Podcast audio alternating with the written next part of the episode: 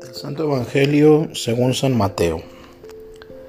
En aquel tiempo, al ver Jesús a las multitudes, se compadeció de ellas porque estaban extenuadas y desamparadas como ovejas sin pastor. Entonces dijo a sus discípulos, La cosecha es mucha y los trabajadores pocos. Rueguen por tanto al dueño de la mies que envíe trabajadores a sus campos. Después llamando a sus doce discípulos, les dio poder para expulsar a los espíritus inmundos y curar toda clase de enfermedades y dolencias. Estos son los nombres de los doce apóstoles. El primero de todos, Simón, llamado Pedro, y su hermano Andrés. Santiago y su hermano Juan, hijos de Zebedeo. Felipe y Bartolomé. Tomás y Mateo el publicano. Santiago, hijo de Alfeo y Tadeo. Simón el cananeo y Judas Iscariote que fue el traidor. A estos doce los envió Jesús con estas instrucciones. No vayan a tierra de paganos ni entren en ciudades de samaritanos. Vayan más bien en busca de las ovejas perdidas de la casa de Israel. Vayan y proclamen por el camino que ya se acerca el reino de los cielos. Curen a los leprosos y demás enfermos.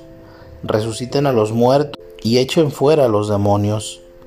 Gratuitamente han recibido este poder ejérzanlo pues gratuitamente. Palabra del Señor. Esta gente lo ha seguido siempre para escuchar su palabra, una palabra que daba esperanza.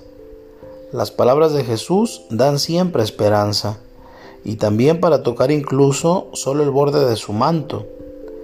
Jesús mismo busca a estas multitudes cansadas y agobiadas como ovejas sin pastor, y las buscaba para anunciarles el reino de Dios y para curar a muchos del cuerpo y del espíritu. Ahora los llama a todos a su lado, vengan a mí, y les promete alivio y consuelo.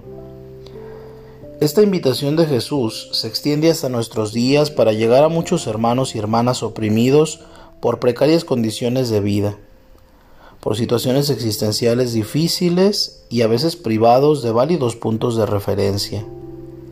En los países más pobres, pero también en las periferias de los países más ricos, se encuentran muchas personas cansadas y agobiadas bajo peso insoportable del abandono y la indiferencia. La indiferencia, cuánto mal hace a los necesitados, la indiferencia humana. Y peor, la indiferencia de los cristianos.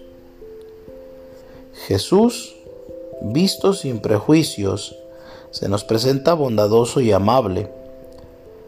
Cuando me ve fatigado y abatido, no piensa que soy un amargado e ingrato, sino que tiene siempre compasión de mí. Por eso Jesús nos compara con las ovejas. Las ovejas son blancas, dóciles y mansas. Por algo decimos, manso como un cordero. Jesús ve en nosotros ovejas, no por considerarnos inferiores, sino porque Él se considera nuestro pastor. El Señor es mi pastor, nada me falta. La relación entre un pastor y sus ovejas es muy singular. No deja de vigilarlas, sabe cuántas tiene, las conoce a todas. Jesús recorría todas las ciudades en su tiempo, ahora lo sigue haciendo recorre todos los lugares de nuestra vida y nuestra alma.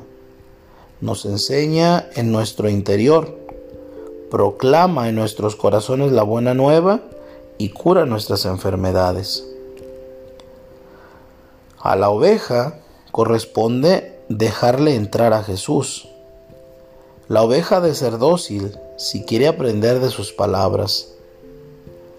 Cuando leo el Evangelio, lo escucho a Él cuando me confieso, Él sana mis males. Tengo que pedir por los trabajadores, pues son pocos. Es algo que nos pide Jesús en este Evangelio, que no dejemos de rogar por las vocaciones. Jesús, mi buen pastor, te agradezco todos los cuidados que tienes para conmigo. No soy digno de ser tu oveja, pero dado que lo soy, nunca te apartes de mí. Soy débil y sé que lo soy. Por eso nunca permitas que me aleje de ti, que nunca me aleje de tu rebaño. Además, Jesús, te pido aquello que tú me pides. Danos sacerdotes santos según tu corazón.